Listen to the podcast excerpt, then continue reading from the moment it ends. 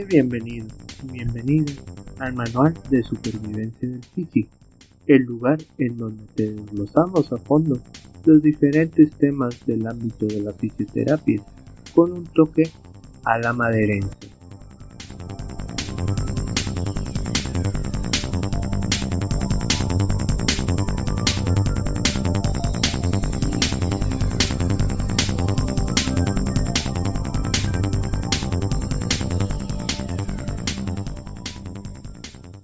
Antes de comenzar el primer episodio del manual de supervivencia del fisio de este nuevo año en sí, quiero darles una calurosa bienvenida y sobre todo desearles un feliz año nuevo, ya casi casi que atrasado.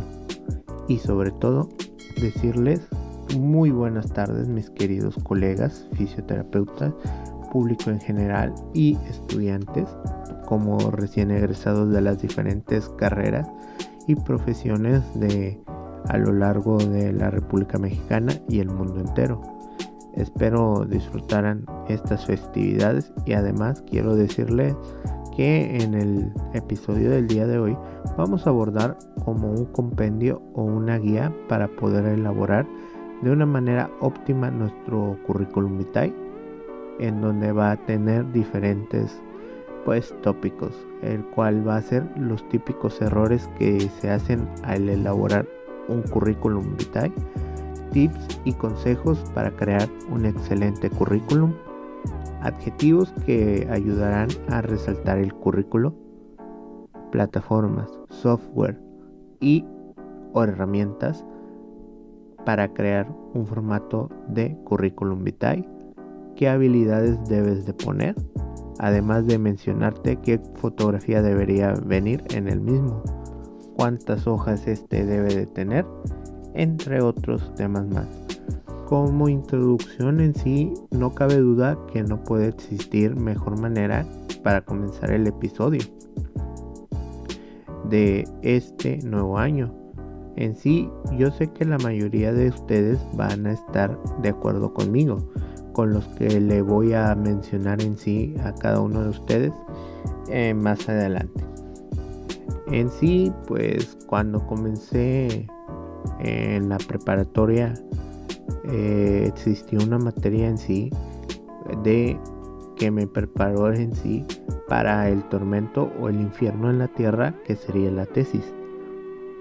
y además de eso existieron otras que sirvieron para el poder afianzar la carrera que yo quería estudiar. Siendo completamente directo y sin desviarme del punto, yo siento en lo personal que existen en cada uno de los diferentes planes de estudios de diversas profesiones las ya mencionadas materias de tronco común. Esas que a lo largo de los diferentes cuatrimestres o semestres tendrás entre 1 a 2 y en muy rara ocasión tres en uno solo. Pero siendo objetivo hay algunas que de plano no les hallo el motivo, el objetivo o el fin de que éstas sean incluidas en donde como que siento que los jefes de carrera y las instituciones educativas pues cómo poder decirlo hacen oídos sordos o no sé si este, estas deseen ah, eh, de manera eh, voluntaria este, omitir las demandas que exige, que exige en sí el marco competitivo de hoy en día. La fisioterapia no es la excepción, ya que en sí, en vez de poner materias en donde te enseñen a planificar o mejor dicho crear el proyecto de vida para el momento de egresar, el ayudar a reafirmar la identidad del estudiante de fisioterapia, estrategias de emprendimiento y, marketing en sí para pues este emprender tu consultorio o pues clínica privada en sí. Además de eso, pues eh, cómo realizar el currículum vitae, entre otras que la verdad siento que son realmente necesarias para ayer. prefieren en sí el repetir materias e inclusive poner materias de relleno. Así que al el momento de empezar a decir cada uno de los temas de este gran episodio y sobre todo poder adentrarnos a fondo en el tópico. Como ya hemos comentado con anterioridad, haremos una pequeña guía o compendio que tiene como principal objetivo el ayudar a los recién egresados de la carrera de fisioterapia, pero también de las demás carreras para por lo menos que tengan la noción o sepan tan siquiera por dónde deben eh, empezar en sí para poder formular el currículo que les permita el poder conseguir una entrevista de trabajo y más adelante el puesto por el cual ellos están postulando. En sí he visto múltiples artículos en donde me he informado poco a poco con y he creado un pequeño compendio que va a ser de gran ayuda para darle forma a este episodio en donde voy a empezar con una pequeña publicación que me puso a pensar la cual es la siguiente no es culpa de los, de los reclutadores si no abren tu currículum vitae que no te citen a entrevistas si no te escogen para el nuevo trabajo. Que no tengas trabajo. Hay que ver en, la realidad de las cosas en sí. Muchas veces vemos como trabajadores del área de recursos humanos, estos reciben 24/7 un sinnúmero de solicitudes en las cuales en ese gran océano de archivos pues tienen que ir seleccionando a los mejores aspirantes al puesto que tenemos que realizar. Mm, en sí, los siguientes puntos para por lo menos bajar la carga de trabajo de estos reclutadores y sobre todo ellos nos puedan escoger a nosotros entre sobre todas las demás este, solicitudes es como primer inciso, inciso A, aplicar a las vacantes con las que cumplas al menos un 80%. Inciso B, nunca mandes tu currículum sin especificar para qué vacante y por qué eres buena opción. Inciso C, nunca pongas cosas como me interesa, lo quiero y informes. En las publicaciones, ve directo a hacer un contacto directo.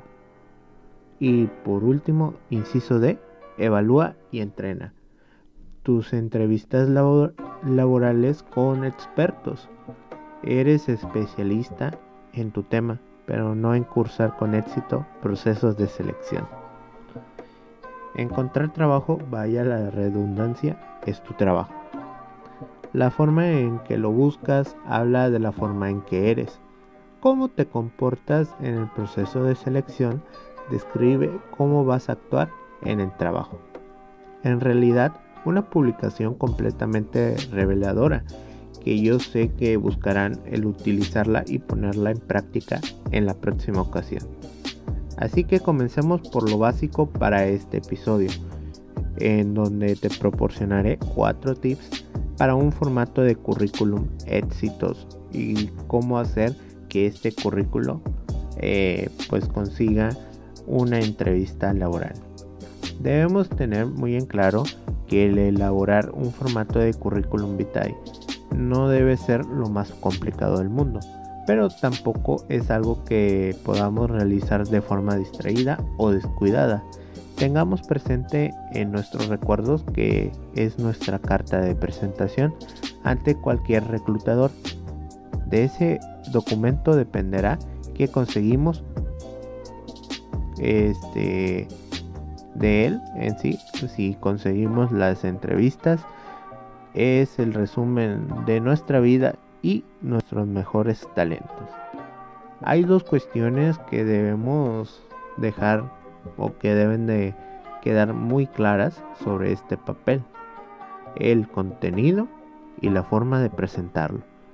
En la primera es imprescindible en sí que pongas la información correcta con las secciones clave o palabras clave en sí, que te ayudarán a explicar por qué eres o serás valioso para una empresa y cuál es tu preparación para ello.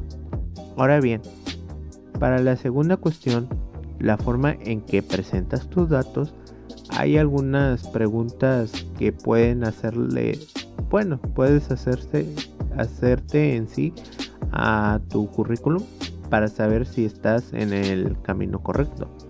La idea es sencilla, después del tiempo que has invertido en pensar y redactar tu experiencia profesional, tus logros, tu objetivo y tus habilidades, es justo que se refleje ese esfuerzo.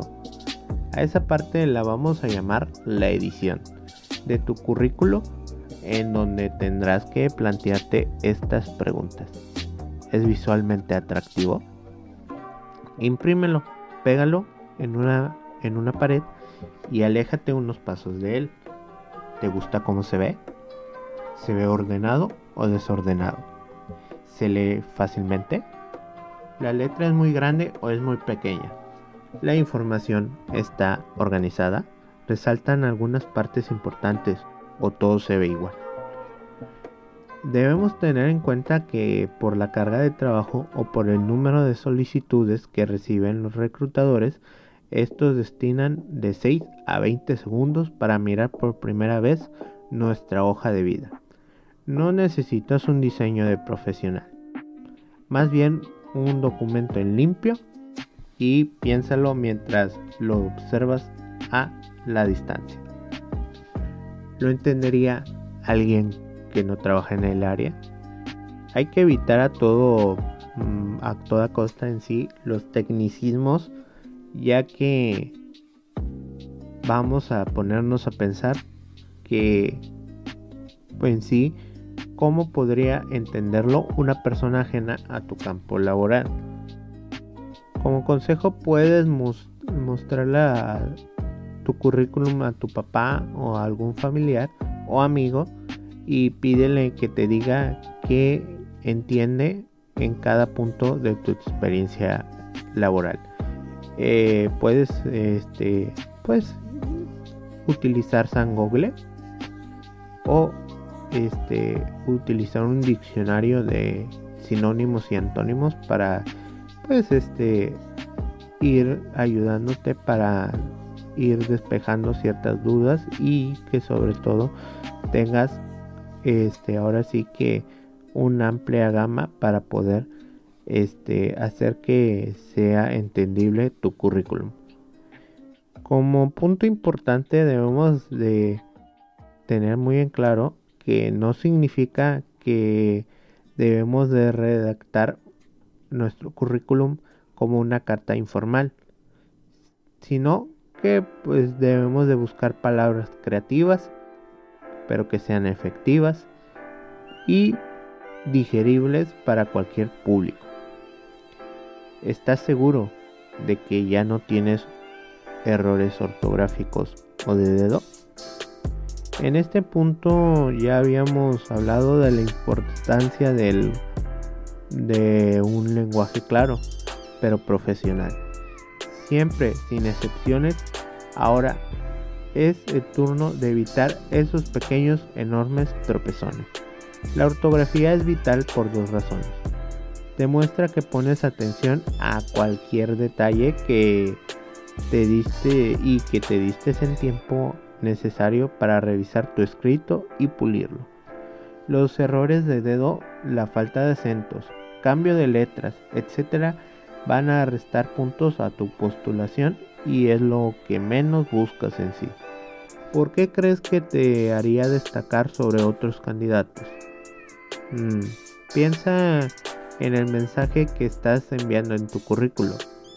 ¿Refleja el buen aspirante que eres para un puesto? ¿Te muestra como una persona eh, que le puso empeño a su hoja de vida? ¿Responde a los requisitos que piden las vacantes? ¿A ti por qué te llamaría la atención leer ese documento que enviarías a los reclutadores? Eh, meditar esto posiblemente te hará encontrar algo que puedas sumarle o restarle a tu currículum para mejorarlo siempre. Y por último, para poder lograr que tu currículo eh, pueda conseguir la tan anhelada entrevista laboral, debes tomar en cuenta los siguientes puntos. Punto número 1. Elige un formato de currículum, ya sea cronológico, funcional, combinado o específico. Son los más recomendados en estos casos. Punto número 2. Elige una fuente y tamaño correctos. Este tamaño va a depender del tipo de fuente que elijas en sí y cuida que sea legible y cuida con dejar espacio en blanco en la página para no tener problemas a la hora de imprimir tu currículum. Trata de mantener un estilo similar si quieres utilizar varias fuentes. Evita utilizar tanto la cursiva como el subrayado para resaltar una idea. Si tu intención es resaltar una idea, utiliza la opción de negritas y el uso de viñetas. Sin embargo, busca no abusar de ellas y sobre todo también el uso de las mayúsculas. Ten mucho cuidado. Punto número 3. Eh, tienes que utilizar palabras clave en tu currículum. La mayoría de las empresas utilizan un software de gestión de reclutamiento para seleccionar candidatos para ofertas de trabajo. Dedica un tiempo a comparar tus conocimientos y habilidades con el puesto al que deseas aplicar para asegurarte de incluir estas palabras clave y habilidades adecuadas. Y por último, como punto 4, eh, descripciones del empleo. Muchos candidatos cometen el error de escribir una letanía a cada una de las actividades que realizan. Recuerden que el documento debe ser fácil de leer y de entender para el reclutador. Enfóquese solamente en lo más relevante. Es sin más que decir por el momento. Quiero decirles que espero sigan al pendiente de esta gran serie de, de este episodio en donde seguiremos a lo largo del mes y con esta me despido espero y tengan una excelente tarde nos vemos en el próximo episodio hasta la próxima mis queridos colegas y público en general nos vemos